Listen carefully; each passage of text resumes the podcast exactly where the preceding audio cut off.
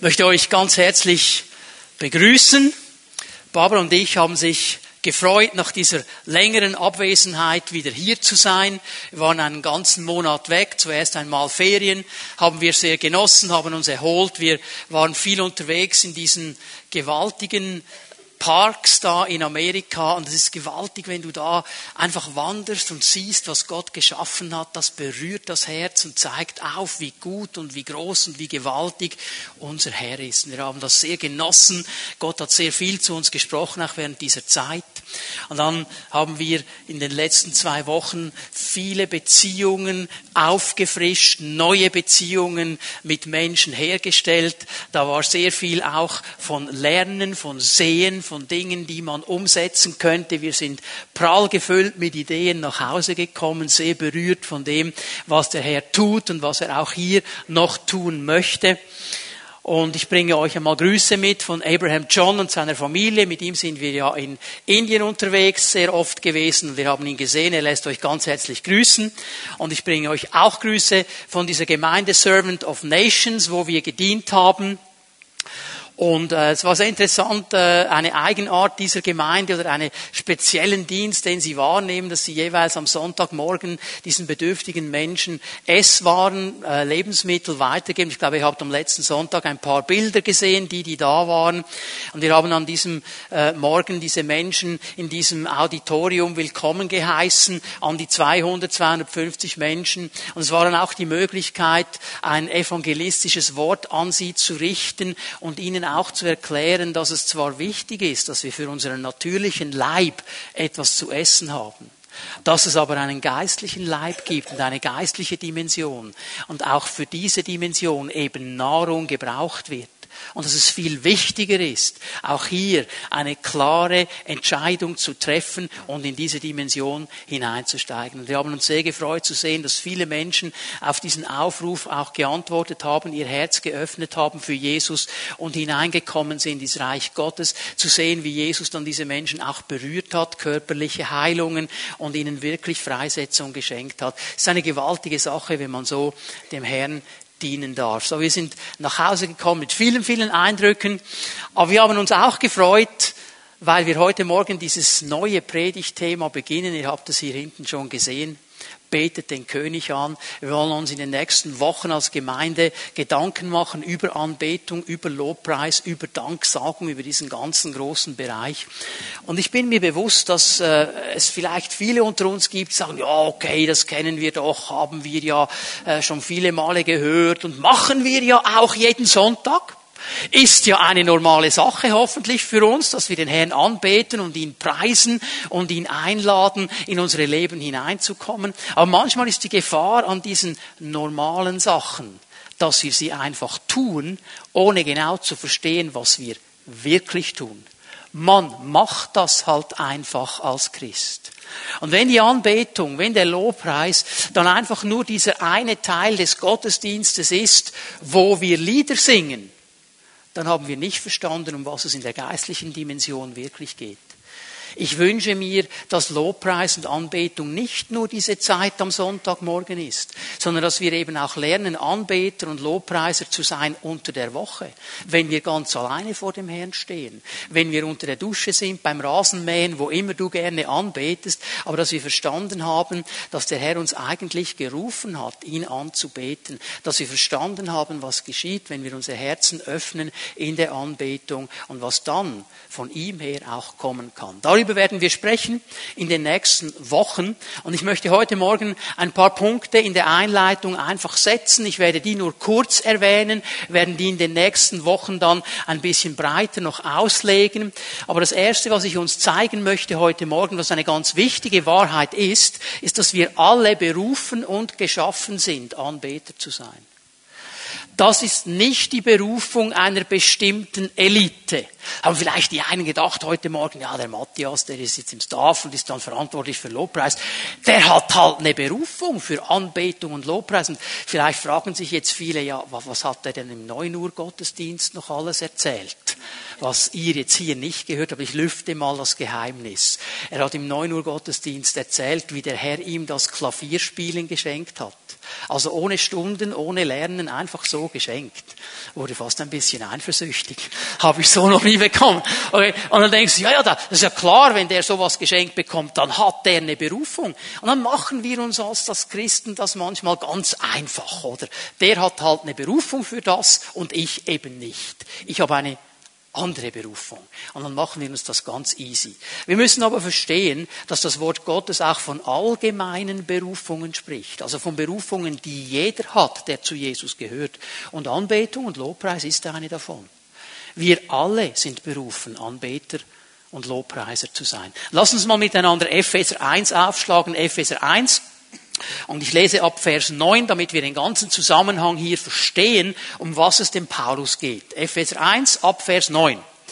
Er, der Herr, hat uns seinen Plan wissen lassen, der bis dahin ein Geheimnis gewesen war und den er, so hat er es sich vorgenommen und so hat er es beschlossen, durch Christus verwirklichen wollte. So, Gott hat einen Plan und dieser Plan war ihm bewusst und klar, aber für die Menschen um ihn herum oder für uns war es ein Geheimnis bis zu diesem Zeitpunkt. Und er spricht hier eigentlich im Gesamtzusammenhang des ganzen Briefes von der Gemeinde. Von diesem Ziel, das Gott hatte, Menschen aus allen Nationen, aus allen Völkern, aus allen Hintergründen, mit allen Sprachen zusammenzufassen in einer Gemeinde, in einem Leib. Und dass es da keine Unterschiede gibt, sondern dass wir in Christus ein ein neuer Mensch sind und in ihm befreit sind, anzubeten und zu preisen. Das ist dieses Geheimnis. Und das hat er in Jesus Christus verwirklicht, sobald die Zeit dafür gekommen war. Vers 10. Unter ihm, Christus, dem Oberhaupt des ganzen Universums, soll alles vereint werden, das, was im Himmel und das, was auf der Erde ist. Außerdem hat Gott uns seinen Plan entsprechend durch Christus zu seinen Erben gemacht. Wir sind Erben Gottes. Zu Jesus zu gehören, zur Gemeinde zu gehören, zur Familie Gottes zu gehören, bedeutet ein Erbe zu sein. Es gibt ja viele Menschen, die haben irgendwo so diesen Wunschtraum, dass vielleicht irgendwo in Amerika oder in Asien oder in Afrika plötzlich ein verschollener Onkel auftaucht, von dem niemand etwas gewusst hatte, aber der absolut topreich ist und der dann gestorben ist und uns als Alleinerben eingesetzt hat. Das sind ja oft die Wünsche, die man dann noch hat. Und wir freuen uns daran, denken, boah, das wäre so genial. Und ich möchte, dass uns bewusst wird heute Morgen, wir sind eingesetzt als Erben des größten Königs, den es überhaupt gibt. Des Schöpfers des ganzen Universums, der alles gemacht hat und alles in seiner Hand hat. Und er sagt uns, wir sind seine Erben. Also das heißt für mich, wir sind wirklich und vollständig in diese Familie aufgenommen. Das ist nicht eine Proforma-Sache. Wir gehören zu dieser Familie Gottes. Und in dieser Familie gibt es auch Aufträge. Er, der alles nach seinem Willen und in Übereinstimmung mit seinem Plan ausgeführt hat, hat uns von Anfang dazu bestimmt, Erben zu sein, mit dem Ziel, und jetzt kommt der Auftrag, mit dem Ziel, dass wir zum Ruhm seiner Macht und Herrlichkeit beitragen. Wir alle, wir alle, dreh dich mal zu deinem Nachbarn und sag ihm, das schließt dich mit ein.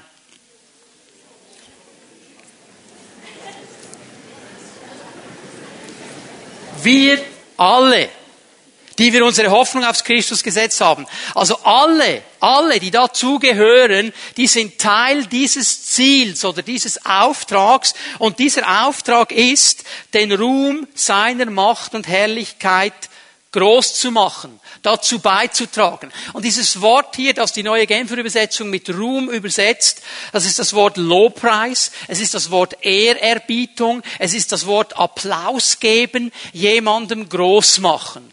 Also wenn wir in unsere Berufung hineinsteigen, in das, zu was Gott uns geschaffen hat, nämlich Anbeter zu sein, dann tragen wir dazu bei, dass sein Name und seine Ehre groß gemacht wird, dass Menschen um uns herum verstehen, sehen, da gibt es einen Gott, der alles gemacht hat, alles in seiner Hand hält, der sich um uns kümmern will und der einen guten Plan für unsere Leben hat.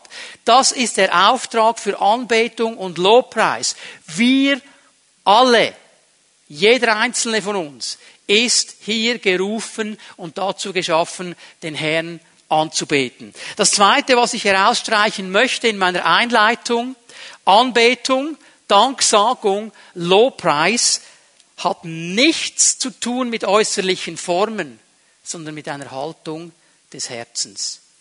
Es geht nicht um die äußere Form. Es geht um eine Haltung des Herzens. Es fällt mir auch, auch wenn ich zurückblicke jetzt auf diese zwei Wochen, wo wir herumgereist sind und verschiedene Gemeinden auch gesehen haben, da gab es die verschiedensten äußeren Formen von Lobpreis und Anbetung. Und jeder, der da stand und Lobpreis geleitet hat, der war überzeugt davon, dass seine äußere Form die richtige ist. Aber das ist nicht, was für den Herrn primär wichtig ist. Äußere Formen sind sekundär. Die Haltung des Herzens ist das Wichtige. Also, es ist schon eine Sache unter Christen. Wir streiten uns immer über äußere Formen. Zu laut, zu leise. Zu langsam, zu schnell. Zu alt, zu neu. Und dann haben wir Dutzend äußere Formen, wo wir darüber streiten, die für den Herrn so gar nicht wichtig sind. Denn du kannst die perfekte äußere Form haben, aber dein Herz stimmt nicht und dann ist dein Lobpreis ein Gräuel vor dem Herrn dann ist es ihm nicht angenehm. Es geht nicht um äußere Formen. Und wir müssen aufhören, über diese äußeren Formen zu streiten und anfangen, unsere Herzen zu öffnen und ihn anzubeten. Und natürlich achten wir als Gemeinde darauf, so viele Menschen wie möglich mitzunehmen im Lobpreis und in der Anbetung. Aber noch einmal, äußere Formen sind sekundär. Das Primäre, um das es dem Herrn geht, ist mein Herz, das ausgerichtet ist, ihn anzubeten. Und eine dritte Sache, die ich betonen möchte. Anbetung, Lobpreis, Danksagung ist nicht eine Sache meiner Gefühle, sondern die Entscheidung meines Glaubens. Es hat nicht primär mit Gefühlen zu tun. Es hat zu tun mit der Entscheidung meines Glaubens. Und natürlich bin ich mir bewusst, dass wenn wir singen, wenn wir vor dem Herrn stehen, wenn wir die Hände ausstrecken zu ihm, dann sind Gefühle immer auch ein Teil davon. Aber ich stelle fest, wie wir so stark als Gesellschaft von Gefühlen gesteuert sind. Und die Gefühle, ich möchte auch hier mal sagen, die Gefühle sind sekundär im Lobpreis, in der Anbetung, in der Danksagung. Das Primäre ist die Entscheidung meines Herzens. Und trotzdem sind es oft die Gefühle, die uns steuern in der Anbetung. Was mich bewegt in den letzten Wochen, und ich möchte hier mal bewusst ein bisschen vor allem zu den Männern sprechen. Liebe Brüder, liebe Männer, wir haben irgendwo, ich weiß nicht, wer uns das gesetzt hat, diese Verbindung ganz stark gemacht. Anbetung gleich Gefühl gleich Frauensache. Da haben wir nicht viel damit zu tun.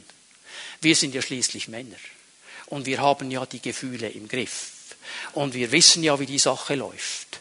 Und ich stelle fest, und das beschäftigt mich, dass wenn Jesus porträtiert wird in einem Film oder auf Bildern, dann kommt er immer sehr feminin daher. Habt ihr das auch schon festgestellt? Er sieht immer aus wie frisch vom Coiffeursalon, manikierte Hände, alles ein bisschen Föhnfrisurmäßig, durch den Spa gelassen. Jesus war ein Mann, ein richtiger Mann. Es hat mich neu bewegt in dieser Zeit, wo ich darüber nachgedacht habe. Jesus war ein Zimmermann. Mein Schwiegervater ist Zimmermann.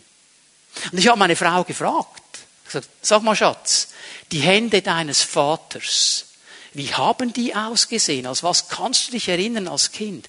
Und sie hat gesagt, die Hände meines Vaters, das waren Pranken. Und die waren nicht manikiert. Die waren voll Schwielen und die hatten immer mal noch ein Sprieße drin, weil er immer mit dem Holz zu tun hatte. Und da waren Schrammen dran. Das waren keine manikierte Hände. Und ein Zimmermann heute ist nicht das, was ein Zimmermann zur Zeit von Jesus war. Der Zimmermann zur Zeit Jesus war ein Hausbauer. Der hat nicht nur mit Holz herumgehantiert. Der hat auch Steine geschleppt und gemauert. Der hat alles gemacht. Was will ich damit sagen? Jesus war nicht ein föhnlackierter, manikierter Mann. Er war ein richtiger Mann. So ein Mann, der gestanden ist. Der hatte Muskeln, der war viel unterwegs, der hat sich bewegt. Jesus war ein richtiger Mann und er war ein Anbeter. Es ist kein Problem, ein Mann zu sein und Gott anzubeten. Aber weil wir so irgendwo gedrillt sind, dass das eher mit den Frauen zu tun hat, stelle ich fest, Männer nehmen ihre Position in der Anbetung nicht ein. Wir sollten nämlich die Ersten sein, die stehen und anbeten. Wir sollten nämlich auch hier die sein, die durchbrechen und unsere Frauen und unsere Kinder mitnehmen. Ich erinnere mich an das erste Männerwochenende, das wir vor ein paar Jahren gefeiert haben. Da ist etwas geschehen, das mich bis heute, ich hätte, hätte ich fast gesagt, albtraumartig verfolgt und ich keine Lösung dafür gefunden habe. Am Freitagabend, damals im Emmetten, ich glaube, es war vor etwa vier oder fünf Jahren, und wir standen da als Männer und wir hatten keine Aufwärmzeit. Und da ist der Lobpreisleiter gekommen, hat die Gitarre genommen, ein Lied angestummen und auf Kommando sind alle Männer gestanden und haben angebetet wie die Weltmeister. Und ich habe mir gesagt, boah, das wird total anders sein, wenn wir zurückkommen. Und es ist bis heute nicht so. Das bewegt mich, Männer, Brüder. Warum können wir anbeten, wenn wir alleine sind und wenn die Frauen und die Kinder da sind, können wir nicht mehr? Weil wir das Gefühl haben, wir sind keine Männer mehr. Gott fordert uns heraus. Männer, er fordert uns heraus. Wir haben hier eine Aufgabe. Wir gehen hier voraus. Das ist nicht der Grund, dass wir wieder ein Männerwochenende machen dieses Jahr. Aber ich wünsche mir, dass diese Freisetzung kommt. Wir sind vom Herrn gesetzt, hier vorauszugehen. Es ist für mich immer interessant, dass Männer kein Problem haben, an einem Fußballmatch zu schreien, wenn der Ball dann ins Eckige geht. Und einen Lederball zu bejubeln, na, na, na, na, na, na, na, kein Problem. Aber wenn es um Jesus geht, das Schweigen nicht der Lämmer, aber der Männer. Oder? Es, das beschäftigt mich. Brüder, es ist unsere Aufgabe. Jesus war ein Anbeter. Er ist hier vorausgegangen. Jesus war nicht so ein Softie-Heini. Meinst du, ein Softie hätte den Tempel ausgeräumt?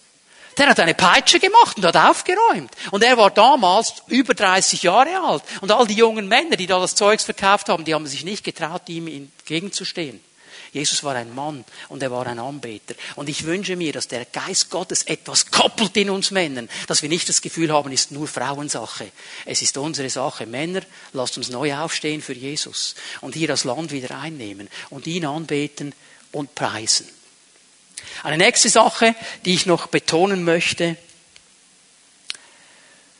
die Spannung und der Kampf im Lobpreis und in der Anbetung, den finden wir schon im Wort Gottes drin. Wir sehen Gott, den Herrn, der erhoben ist über alles andere, der auf seinem Thron sitzt und der sich Anbetung wünscht. Und er ist das einzige Wesen im ganzen Universum, das würdig ist, angebetet zu werden.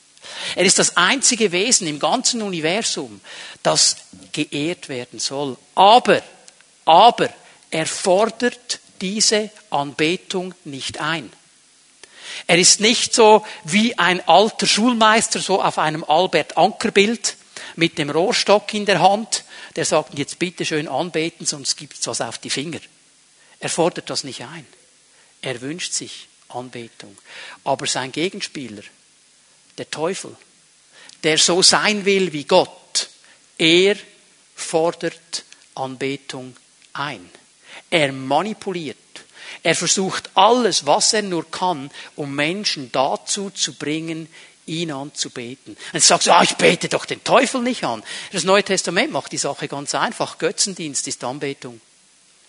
Wenn etwas in deinem Leben einen größeren Stellenwert hat als den Herr, dein Auto, deine Frau, deine Kinder, was auch immer, dann ist es Götzendienst, ist Anbetung des Teufels. Die Bibel ist hier ganz klar. Und er fordert das ein von uns. Und er will das. Er geht zu Jesus und sagt, hey, ich gebe dir alle Reiche dieser Welt. Du musst nur eine Sache machen. Niederfallen und mich anbeten. Er fordert sie ein. Wir werden über diese Dinge noch sprechen. Und das ist dieser Kampf auch in der Anbetung im Lobpreis. Und wir wollen lernen, auch durch diese Predigten, durch die Belehrung des Wortes Gottes, unsere Herzen auszurichten und Anbeter des Königs zu werden. Ich werde heute Morgen einige Punkte aus Psalm 149 in unserer Mitte auslegen. So, du kannst mal da hingehen, Psalm 149. Ich möchte ein bisschen etwas sagen über das Herz der Anbetung und auch über das Herz eines Anbeters. Und wenn wir hier anlesen, Psalm 149, Vers 1, Halleluja, singt dem Herrn ein neues Lied, singt für ihn ein Loblied in der Gemeinde derer, die ihm treu sind. Israel möge sich freuen über seinen Schöpfer. Die Bewohner von Zion sollen jubeln über ihren König. Und das Erste, was ich hier mal herausnehme aus diesen beiden Versen, ich habe es mal so überschrieben, werde gleich erklären, warum ich auf diese Überschrift komme, Lobpreis ohne Hemmungen. Hemmungsloser Lobpreis.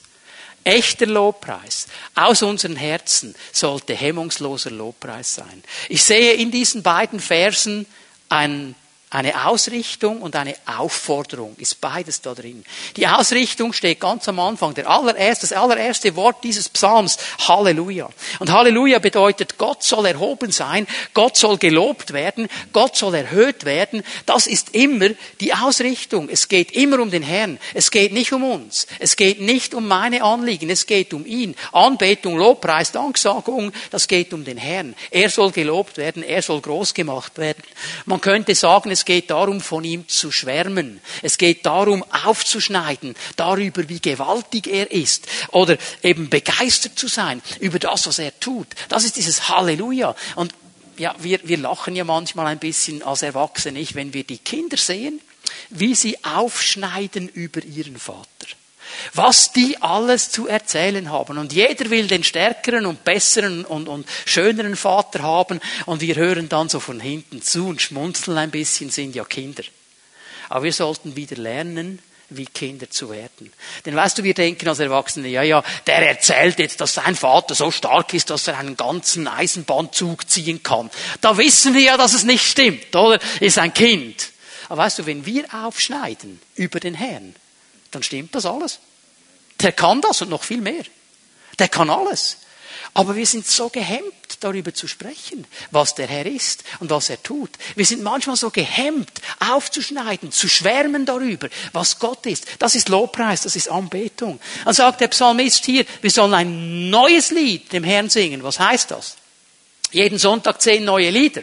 Nein, das hat er nicht gemeint. Der Gedanke hier ist eigentlich, dass Lobpreis lebendig ist. Es ist immer etwas Neues, etwas Frisches. Wir fragen uns immer wieder, Herr, wie können wir die Anbetung noch besser bringen? Wie können wir dich noch mehr ehren? Der Gedanke auch äh, des hebräischen Wortes ist eigentlich auch der, dass es jeden Tag neu ist. Jeder Tag, wenn du aufstehst, ist ein neuer Tag für ein neues Lied, den Herrn anzubeten und groß zu machen. Es geht um eine, einen Lebensstil, den Lebensstil der Anbetung. Und dann ist diese Aufforderung drin. Und diese Aufforderung, die kommt in einer Befehlsform. Das Volk Gottes soll den Herrn anbeten. Das ist eine, ein Befehl eigentlich. Es soll den Herrn anbeten. Wir müssen eines verstehen. Wenn wir den Lobpreis und die Anbetung für uns behalten und nicht rauslassen, dann wird niemand den Herrn anbeten. Dann wird niemand ihn preisen. Es ist unsere Aufgabe, das zu tun. Wenn wir uns aber irgendwo beschneiden lassen,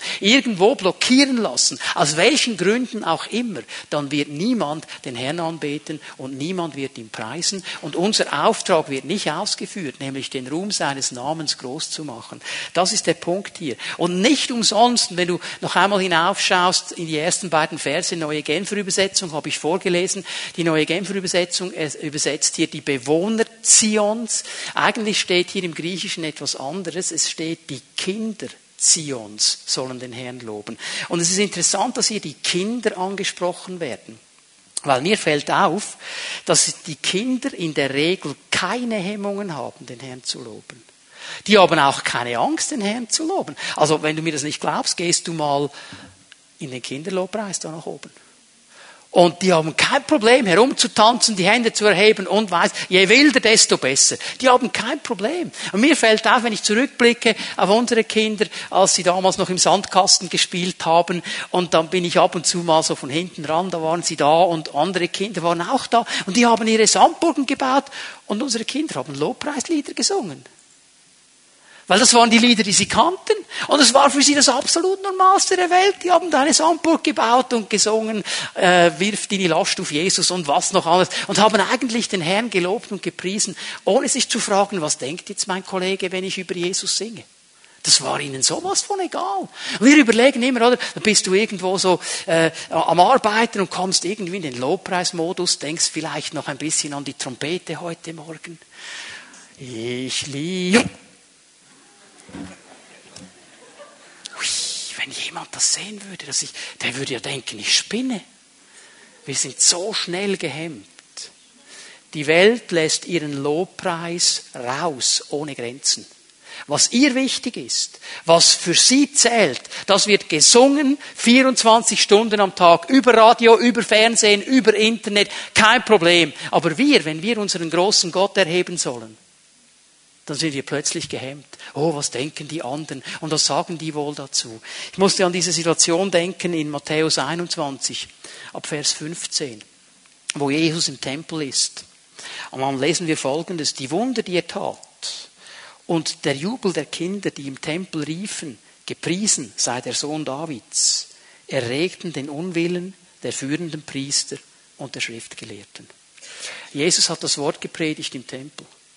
Und er hat Menschen geheilt und Menschen freigesetzt. Es ist eine gewaltige Sache, wenn Gott wirkt in seinem Heiligen Geist.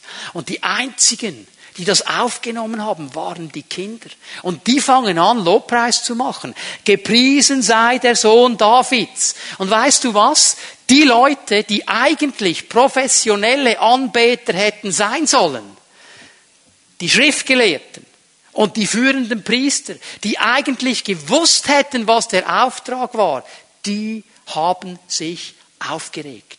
Und die sind zu Jesus gekommen und haben gesagt, hey, hörst du eigentlich, was die da rufen? Das kann doch gar nicht sein. Stopp sie. Und Jesus gibt ihnen eine interessante Antwort. Er zitiert nämlich einfach das Wort Gottes. Das ist aus Psalm 8, was er ihnen sagt. Habt ihr nie das Wort gelesen? Und ich meine, es ist eine spitze Frage, die wussten das auswendig, die kannten es auswendig. Habt ihr nie das Wort gelesen, Psalm 8, Unmündigen und kleinen Kindern hast du dein Lob in den Mund gelegt?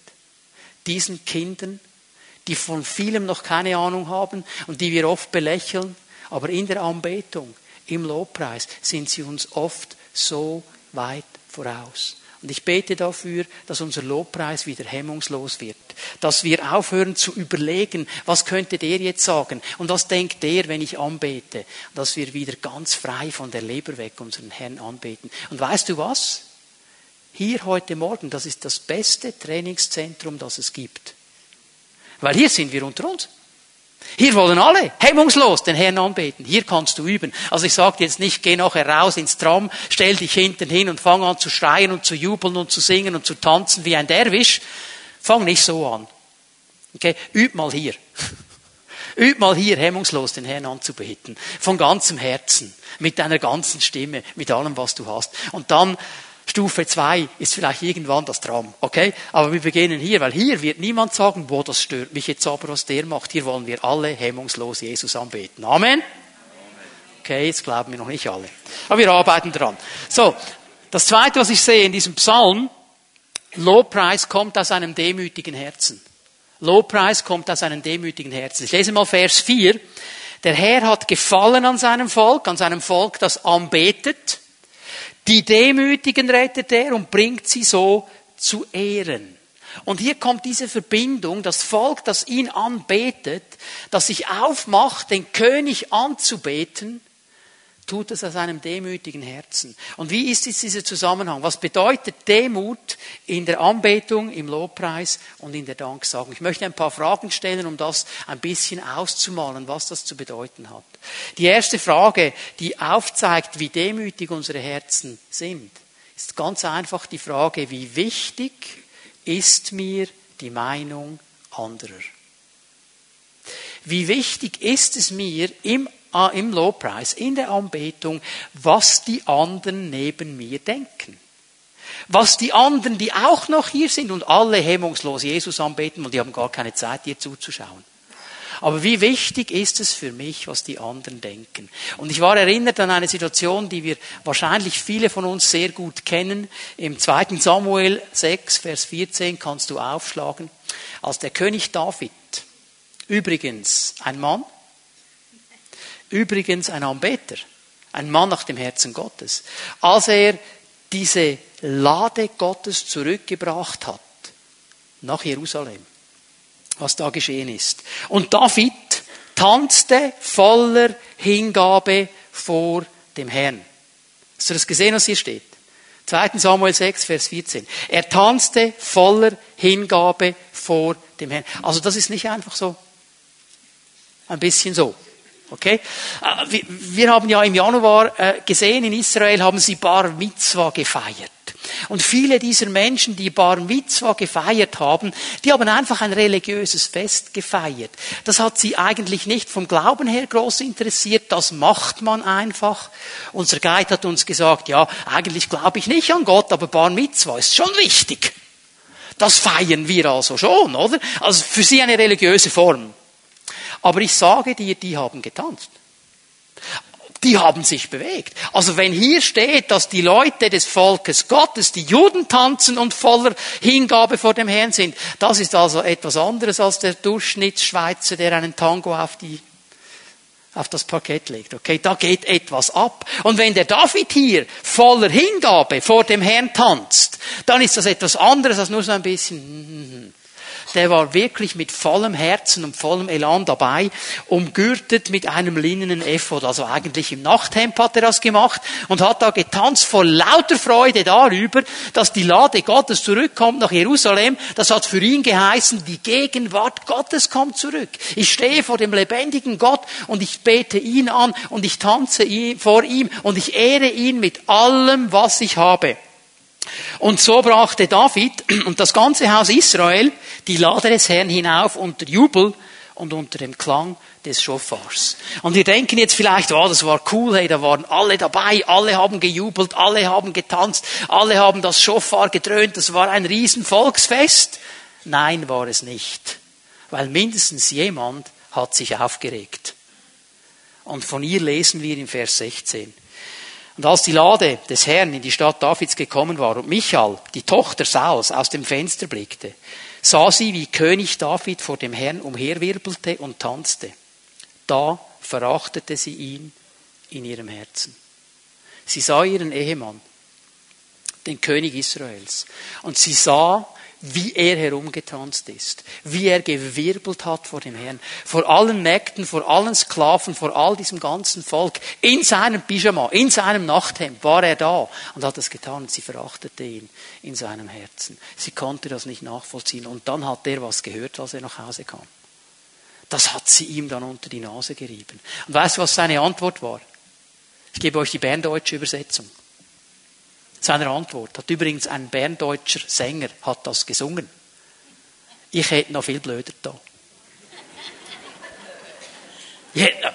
Wenn ich noch mehr Kraft gehabt hätte, ich hätte noch blöder getanzt. Ich hätte noch mehr mich zum Narren gemacht für meinen Jesus. Das ist mir völlig egal, was du sagst. Es ist mir völlig egal. Es geht um meinen Herrn. David war frei und er war demütig genug, in seinem Herzen, vor dem ganzen Volk, seine Liebe zu Gott zu zeigen, zu tanzen, ihn anzubeten, ihn zu preisen. Die Frage, die wir uns stellen müssen, was denkst du darüber, was andere denken, wenn du anbetest? Ist es dir peinlich, dass deine Frau, weil sie so eine richtige Frau ist, eben gefühlsmäßig anbetet und du denkst, das ist mir so peinlich, was macht jetzt die da wieder? Ist es dir peinlich, lieber Mann? Du blockierst deine Frau. Wenn du eigentlich der sein solltest, der vorausgeht und den Weg ebnet. Ich sage es noch einmal, Männer, wenn wir wollen, dass unsere Familien anbeten, unsere Frauen und unsere Kinder, dann können wir nicht auf den Sankt Nimmerleinstag warten. Dann können wir nicht darauf warten, dass irgendwann eine Spezialsalbung vom Herrn kommt. Dann haben wir den Auftrag zu stehen und vorauszugehen. Und als Männer unseren Herrn anzubeten, egal was die anderen sagen. Und noch einmal, wenn wir es schaffen an einer Sportveranstaltung, wieso schaffen wir es nicht vor unserem Herrn, der höher ist als alles andere. Ich habe in den letzten Tagen ein bisschen Tennis geschaut. Roger Federer trumpft ja gewaltig auf im Moment. Und beim Tennis geht das ja alles so gesittet zu, oder? Da darf man ja nicht sprechen, nur in der Pause. Und dann rufen dann die Leute. Ist euch auch aufgefallen, dass es vor allem Männer waren, die rufen? Auch da haben die Männer gerufen. Go Roger, go Roger, go Roger! Aber du kannst doch nicht von mir erwarten, dass ich im Gottesdienst Go Jesus sage. Ich doch nicht. Ja, aber Go Roger, das geht. Ja, denk mal darüber nach. Ich sag's bewusst ein bisschen spitz. Ich möchte uns Männer herausfordern. Uns Männer, ich bin auch einer. Und denk bitte nicht, es fällt mir einfach leicht, den Herrn anzubeten. Okay? Wir alle haben hier einen Auftrag. Ich spüre, dass Gott uns herausfordern möchte. Wie wichtig ist dir die Meinung anderer in deiner Anbetung, in deinem Lobpreis. Die zweite Frage, die uns hilft zu definieren, wie demütig unsere Herzen sind. Halten mich meine Widerstände und meine Probleme davon ab, Gott die Ehre zu geben? Halten mich die Dinge um mich herum davon ab, Gott zu ehren? Also, demütig hier, dieses Wort demütig im Hebräischen bedeutet niedergedrückt sein, gebeugt sein, geplagt sein. Also ein Mann, eine Frau, die Probleme haben und trotzdem beten sie an. Es ist ein Ausdruck der Demut, dann eben anzubeten und sich zu entscheiden. Es ist so einfach, Gott zu preisen und anzubeten, wenn alles gut läuft. Wenn alles in Ordnung ist und der Herr uns segnet, dann ist es einfach, ihn anzubeten. Aber was geschieht, wenn Probleme da sind? Wenn Widerstände da sind? Wenn Situationen vor uns stehen, die uns vielleicht Angst machen, existenzbedrohend sind, können wir dann anbeten. Das ist der Grund, wieso das Neue Testament immer wieder vom Lobpreisopfer spricht und auch das Alte Testament übrigens. Weil es dann in dieser Situation ein Opfer ist. Weil dann alles gegen uns spricht und wir uns trotzdem entscheiden, aus unserem Glauben heraus den Herrn anzubeten und zu preisen. Und weißt du, was ich festgestellt habe, ist das, wenn wir das tun, in diesen schlechten, schwierigen Situationen den Herrn zu preisen, dass etwas freigesetzt wird in der unsichtbaren Welt. Und dass der Herr immer Antwort geben wird. Und dass etwas freigesetzt wird von seiner Kraft in diese Situationen hinein. Ich denke an Psalm 50, ich glaube es ist Vers 23, ist einfach der letzte Vers dieses Psalms, okay. Wer Dank opfert, der ehrt mich und er bahnt sich einen Weg. Und ihn werde ich das Heil Gottes sehen lassen. Das ist die äh, getreue Übersetzung aus dem Hebräischen, das steht genau da. Wer Dank opfert, opfert, opfert, der ehrt mich. Und er bahnt sich einen Weg. Also der Weg ist nicht frei. Du musst ihn bahnen durch das Dankopfern. Aber ihn werde ich das Heil Gottes sehen lassen. Da geschieht etwas. Ich möchte euch ein paar Situationen aus, dem, aus der Bibel geben, wo Menschen trotz den Umständen den Herrn gepriesen haben. Der Freund Gottes, Abraham, hier in 1. Mose 22, Vers 5. Es ist eine gewaltige Situation, die hier geschieht und wir müssen ein bisschen unser, unser Hollywood-Denken dieser Situation auf die Seite legen. Es geht hier um die Opferung Isaaks. Und ich weiß nicht, vielleicht habt ihr auch mal einen Film gesehen. Und dann geht das ja in der Regel so ab, nicht? Abraham kommt dann da am Morgen früh aus dem Zelt und er fängt an zu beten und plötzlich hört er seine Stimme. Abraham! gib mir deinen Sohn, ich will ihn umbringen. So diese Horrorstimme vom Himmel her. Und Abraham so, Aah! das war nicht so. Definitiv nicht. Warum? Warum? Hör mal, das waren Freunde. Die Bibel sagt, Abraham war ein Freund Gottes. Wenn meine Freunde zu mir sprechen, auch wenn sie etwas sagen, das ich im ersten Moment nicht verstehe, bekomme ich keinen Schock. Sie sind immer mein Freund. Und Abraham hat eines gewusst dieser Isaac kann gar nicht sterben. Denn wenn der Isaac sterben würde, dann könnte ja die Verheißung Gottes gar nicht kommen. Die Nachkommenschaft. Und darum sagt uns der Hebräerbrief im Rückblick auf diese Situation, sagt er, der hat geglaubt, dass Gott ihn da oben, wenn er ihn umbringen würde, würde Gott ihn wieder zum Leben erwecken. Und konsequenterweise machen sie sich auf den Weg und hier in 1. Mose 22, Vers 5, am Fuß dieses Berges, sagt er zu den Knechten, hey Leute, ihr bleibt hier, ihr wartet auf uns, wir gehen auf diesen Berg, um anzubeten. Er hat verstanden, was ich hier tue, ist Anbetung. Und auch wenn er gewusst hat, Isaac wird leben auch wenn ich ihn da oben umbringen muss. Kannst du dir vorstellen, wie das war für diesen Vater? Zu wissen, ich muss ihm das Messer durch sein Herz treiben. Gott wird ihn schon wieder auferwecken, aber zuerst muss er sterben. Hast du das Gefühl, das war einfach für diesen Mann? Und er geht und sagt, wir beten an. Und dann sagt er etwas Interessantes. Und ich werde zurückkommen. Wir werden zurückkommen. Das war für ihn so klar. Es war für ihn so klar. Und trotz all dieser Umstände, trotz all dieser Situationen, sagte er, wir beten an. Wir beten an. Ich gebe euch eine zweite Situation, die Hannah. 1. Samuel, erstes Kapitel. Diese Frau, die keine Kinder haben konnte. Die sich so sehr Kinder gewünscht hat. Und die eine zweite Frau noch in dieser Familie hatte. Und die hatte Kinder. Und die hat sie gekränkt, die hat sie ausgelacht, die hat sie fertig gemacht. Ich denke mir immer, wir waren ja äh, während dieser Zeit in den USA, auch in Utah, da wo die Mormonen sind, wo es diese Polygamie noch gibt, oder? Viel, viele Frauen, ein Mann hat mehr als eine. Und die haben immer gedacht, wie kann das gehen? Das kann, also viele Männer denken, ja, eine langt mir. Wie kann das mit zwei gehen? Das muss doch irgendwie Eifersucht geben. Das kann doch nicht funktionieren. So hat uns Gott gar nicht geschaffen. Jetzt kannst du dir vorstellen, wie das abgeht, wenn da plötzlich eine zweite Frau da ist und die eine bekommt keine Kinder, die andere bekommt Kinder und die Kultur in der damaligen Zeit hat gesagt, wer keine Kinder bekommt, ist unter dem Fluch Gottes. Der ist eh schon auf die Seite gestellt. Der ist eh schon nichts wert. Und jetzt hast du noch eine zweite Frau in dieser Familie und die bekommt Kinder. Und die hat sie gepisagt und sie fertig gemacht. Und sie bringt ihre ganze Not und ihr ganzes Anliegen in den Tempel und zum Herrn. Und schau mal, was sie sagt. Und sie legt ein Gelübde ab in Vers 11, 1. Samuel, erstes Kapitel. Und sprach, Herr, der Heerscharen, wenn du das Elend deiner Magd siehst und an mich denkst, wenn du deine Magd nicht vergisst und deiner Magd männliche Nachkommenschaft gibst, will ich ihn dem Herrn geben, solange er lebt und an sein Haupt soll kein Schermesser kommen. Nun, jetzt ist hier in keinem Wort Anbetung, Lobpreis und Danksagung drin. Aber ich sage dir, das war tiefste Anbetung. Was hat sich diese Frau gewünscht von ganzem Herzen? Was hat sie sich gewünscht? Helf mir ein bisschen. Ein Kind hat sie sich gewünscht. Das war ihr Herzenswunsch. Und jetzt sagt sie etwas. Und Herr, wenn du mir diesen Wunsch erfüllst, dann gebe ich es dir zurück. Und ich meine, hey, hallo, bei jedem unserer Kinder, bei der Dar Bringung habe ich gebetet, Herr, ich gebe sie dir zurück. Aber die haben trotzdem bei mir gewohnt. Eine wohnt immer noch da, bis sie 20 waren und älter. Was diese Frau hier macht, ist etwas ganz anderes. Sie sagt, das ist mein absoluter, tiefster Herzenswunsch, dass ich ein Kind bekomme.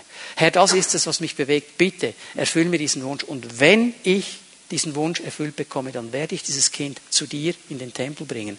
Das heißt nicht einfach nur innerlich sagen, es ist eh dir, sondern ich bringe es weg von mir und ich lasse es im Tempel und ich gehe wieder weg und sehe es einmal im Jahr, wenn ich wieder komme. Das war Anbetung. Das war ein Lobpreisopfer. Und Gott hat dieses Gebet erhört. Und Samuel, der dann da ja kam, war einer der größten Männer Gottes im Alten Testament, weil eine Mutter ein Lobpreisopfer gebracht hat und bereit war, alles zu geben. Und dann der Hiob natürlich, Hiob 1, Vers 21. Natürlich hat er hier in dieser Aussage nicht das ganze Bild gehabt. Er hat es einfach von seiner Position her formuliert und er sagt, nackt bin ich gekommen aus dem Leibe meiner Mutter, nackt gehe ich wieder dahin. Der Herr hat gegeben, der Herr hat genommen, der Name des Herrn sei gepriesen. Nicht, wenn der Herr gegeben hat, dann haben wir keine Mühe zu sagen, der Name des Herrn sei gepriesen. Der Mann hat alles verloren. Wir wissen ja, wir wissen, es war nicht Gott. Er hat das nicht gewusst. Und trotzdem kommt hier diese demütige Anbetung. Sollte ich dem Herrn denn nur für die guten Dinge danken? Er ist immer mein Herr, egal wie es mir geht, egal was geschieht. Und neben ihm stand eine Frau, die gesagt hat, hey Hiob, schwör deinem Gott ab und stirb. Vergiss die ganze Sache. Und er steht hier und sagt, der Name des Herrn sei gepriesen. Das ist Anbetung aus einem demütigen Herzen. Ein Mann, der verstanden hat, was es heißt, den Herrn anzubeten und den König zu preisen. Und Gott hat ihn gesegnet. Und in Vers 4 sehen wir dann eben auch die Auswirkungen davon. Wenn wir diesen hemmungslosen, demütigen Lobpreis vor unseren Herrn bringen, dann wird etwas geschehen. Gott rettet und bringt zu Ehren. Weil hier Menschen sind, die verstanden haben, es geht um ihn und nicht um uns. Und weißt du, wenn Menschen das verstehen, wenn ein Mensch versteht, es geht um den Herrn, es geht nicht um mich. Alles, was ich habe, alles, was ich bin, es geht immer nur um ihn. Solchen Menschen kann Gott Großes anvertrauen, weil sie verstanden haben, es ist nur ein Geschenk der Gnade. Es ist nicht mein Talent, nicht meine Gaben, nicht was ich gut gemacht habe, es ist nur der Herr. Und ihn bete ich an. Und solche Menschen werden immer Anbeter sein, ob sie viel oder wenig haben. Das ist diese hemmungslose, äh, diese hemmungslose Anbetung, diese demütige Anbetung. Und dann möchte ich euch einen letzten Punkt noch zeigen für heute Morgen, Vers 5. Alle, die ihm treu sind, sollen jubeln, denn er schenkt ihnen hohes Ansehen. Auch noch in der Nacht mögen sie ihm laut rühmen auf ihren Lagern. Hier steht im Hebräischen eigentlich das Wort auf ihrem Bett. Auf ihrem Bett. Okay? Um was geht es hier? Intimer Lobpreis. So habe ich das genannt. Weil das Bett in der Bibel ist ein Bild für etwas sehr Intimes. Es ist das Bild für Ruhe, für Stille, das Bild auch für Meditation, für Nachdenken. wenn du auf deinem Bett liegst und über den Herrn nachdenkst, dann ist es eine ganz intime Sache zwischen dir und dem Herrn. Niemand außerhalb von dir weiß, was du denkst. Es ist nur zwischen dir und dem Herrn. Also du kommunizierst es ja nicht. Es ist zwischen dir und dem Herrn. Du denkst über ihn nach. Und das Bett ist auch der Ort, wo der Geschlechtsverkehr in der Ehe vollzogen werden soll. Intim intim. Also es geht hier um ganz etwas Enges, um ganz etwas Intimes. ich glaube, das ist ein ganz wichtiger Punkt. Es ist dieser Lobpreis, der ungestört ist, der, der transparent ist, der auf Jesus zentriert ist, der so ganz intim ist, wo wir unsere Herzen öffnen vor ihm. Und ich glaube, es ist so wichtig, dass wir als Gemeinde zusammen den Herrn anbeten. Das ist wichtig, aber es ist auch wichtig, dass wir ihn zu Hause anbeten, wo wir alleine vor ihm stehen und ihn preisen und dieser intime Lobpreis eben kommen darf. Ich glaube, dieser intime Lobpreis sind vor allem zwei Sachen. Es bedeutet, dass wir unser Herz ohne Wenn und Aber vor unserem Vater öffnen.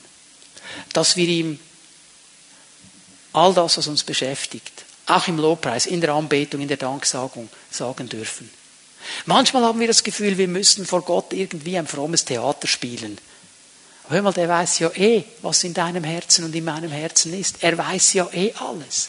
Und da kannst du es ihm auch gleich sagen. Ich glaube, das wünscht er sich, dass wir auch kommen können vor ihm. Es gab Zeiten in meinem Dienst, da war ich so unter Druck, ich habe nicht mehr gewusst, wie ich weitergehen soll. Ich konnte nur noch eines beten. Herr, ich will die ganze Last meines Wegens auf dich wälzen. Ich weiß nicht mehr, was ich machen muss. Und ich habe das vor ihm gesagt. Das war Wochenlang mein einziges Gebet, ich wälze das auf dich her, ich kann es allein nicht tragen, ich gehe unter hier. Das war meine Anbetung, mein Lob, und der Herr hat's gehört. Er hat's gehört hätte sagen können, oh Herr, Halleluja, jetzt zitiere ich all die gewaltigen Dinge, ich bin immer im Sieg mit dir, ich bin gesalbt, ich bin stark und mutig und, und, und. So habe ich mich nicht gefühlt. Ich habe gesagt, Herr, im Moment fühle ich mich wie unter einer Last und ich wälze diese Last auf dich. Das ist das Einzige, was ich tun kann. Und Gott erhört dieses Gebet, weil es echt ist und weil es von Herzen kommt. Dass wir alles in unserem Leben mit dem Vater teilen und dass wir all das, was uns beschäftigt, wirklich vor ihm bringen können. Ich möchte euch aus Lukas 10 den Anbeter Jesus noch ganz kurz vor Augen führen, bevor wir dann miteinander beten. Lukas 10 und ich lese hier bewusst von Vers 18, weil ich möchte, dass wir den Zusammenhang hier verstehen. Ich merke, hier kommt eine Tendenz auch in unsere Gemeinde hinein und in vielen Gemeinden in der Schweiz, wo Dinge nicht mehr in einer Balance sind, wo wir die Dinge aus der Balance kippen sehen. Und ich möchte hier eine klare Lanze brechen für eine balancierte Sicht von Anbetung und Lobpreis.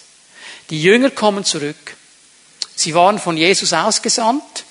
Er hat ihnen gesagt, ich gebe euch Autorität, ich gebe euch Salbung, geht, heilt die Kranken, treibt Dämonen aus und so weiter, macht das alles. Und jetzt kommen sie zurück und sie sind völlig begeistert von dem, was geschehen ist. Und weißt du, Petrus voraus, hey Jesus, Jesus, ich habe 35 Dämonen ausgetrieben. Johannes nur 32, ich 35, drei mehr, Halleluja, was so gesagt. Boah. Und dann habe ich mit den Kranken gebeten. Boah. Und dann kamen sie zurück. Das geht uns ja auch so. Nicht der, der 35 angebetet hat, der ist in unseren Augen viel höher als der, der seit zehn Jahren keinen Dämonen mehr ausgetrieben hat, dass das aus der Balance gekommen ist. Und jetzt sagt Jesus Folgendes, pass mal auf. Weil unser Kurzschluss ist, je mehr das geschieht, desto mehr Anbetung. Wir haben das Gefühl, das ist der Grund der Anbetung. Schau mal, was Jesus sagt. Da sagte Jesus zu ihnen, ich sah den Satan wie einen Blitz vom Himmel fallen. Also er sagt ihnen, so what? Und dann? Ich war dabei, als wir den aus dem Himmel gekickt, auf den Himmel gekickt haben, den Teufel. Was ist das jetzt? Sagt ihr mir hier etwas Neues? Weiß ich doch. Vers 19. Es ist wahr, ich habe euch Vollmacht gegeben. Ja, das habe ich euch gegeben. Die kommt von mir. Ihr könnt auf Schlangen und auf Skorpione treten. Ihr habt diese Autorität. Ihr, ihr, müsst euch vor nichts fürchten. Keine Macht des Feindes kann euch etwas tun. Weiß ich doch. Habe ich euch doch gegeben. Aber Leute, jetzt passt mal auf, darüber müsst ihr euch nicht freuen. Das ist eine ganz normale Sache. Für Jesus ist das so was von normal. Dass wir uns nicht mal darüber freuen sollen. Über was sollen wir uns freuen? Schau mal, was er sagt. Freut euch viel mehr dass eure Namen im Himmel aufgeschrieben sind. Freut euch darüber, dass ihr zu meiner Familie gehört, dass ihr angenommen seid, dass eure Sünden vergeben sind, dass ihr gereinigt seid, dass ihr gerecht seid, dass ihr Kinder Gottes seid. Und wenn ihr das verstanden habt, und hör mal, das muss immer der Grund für meine Anbetung sein.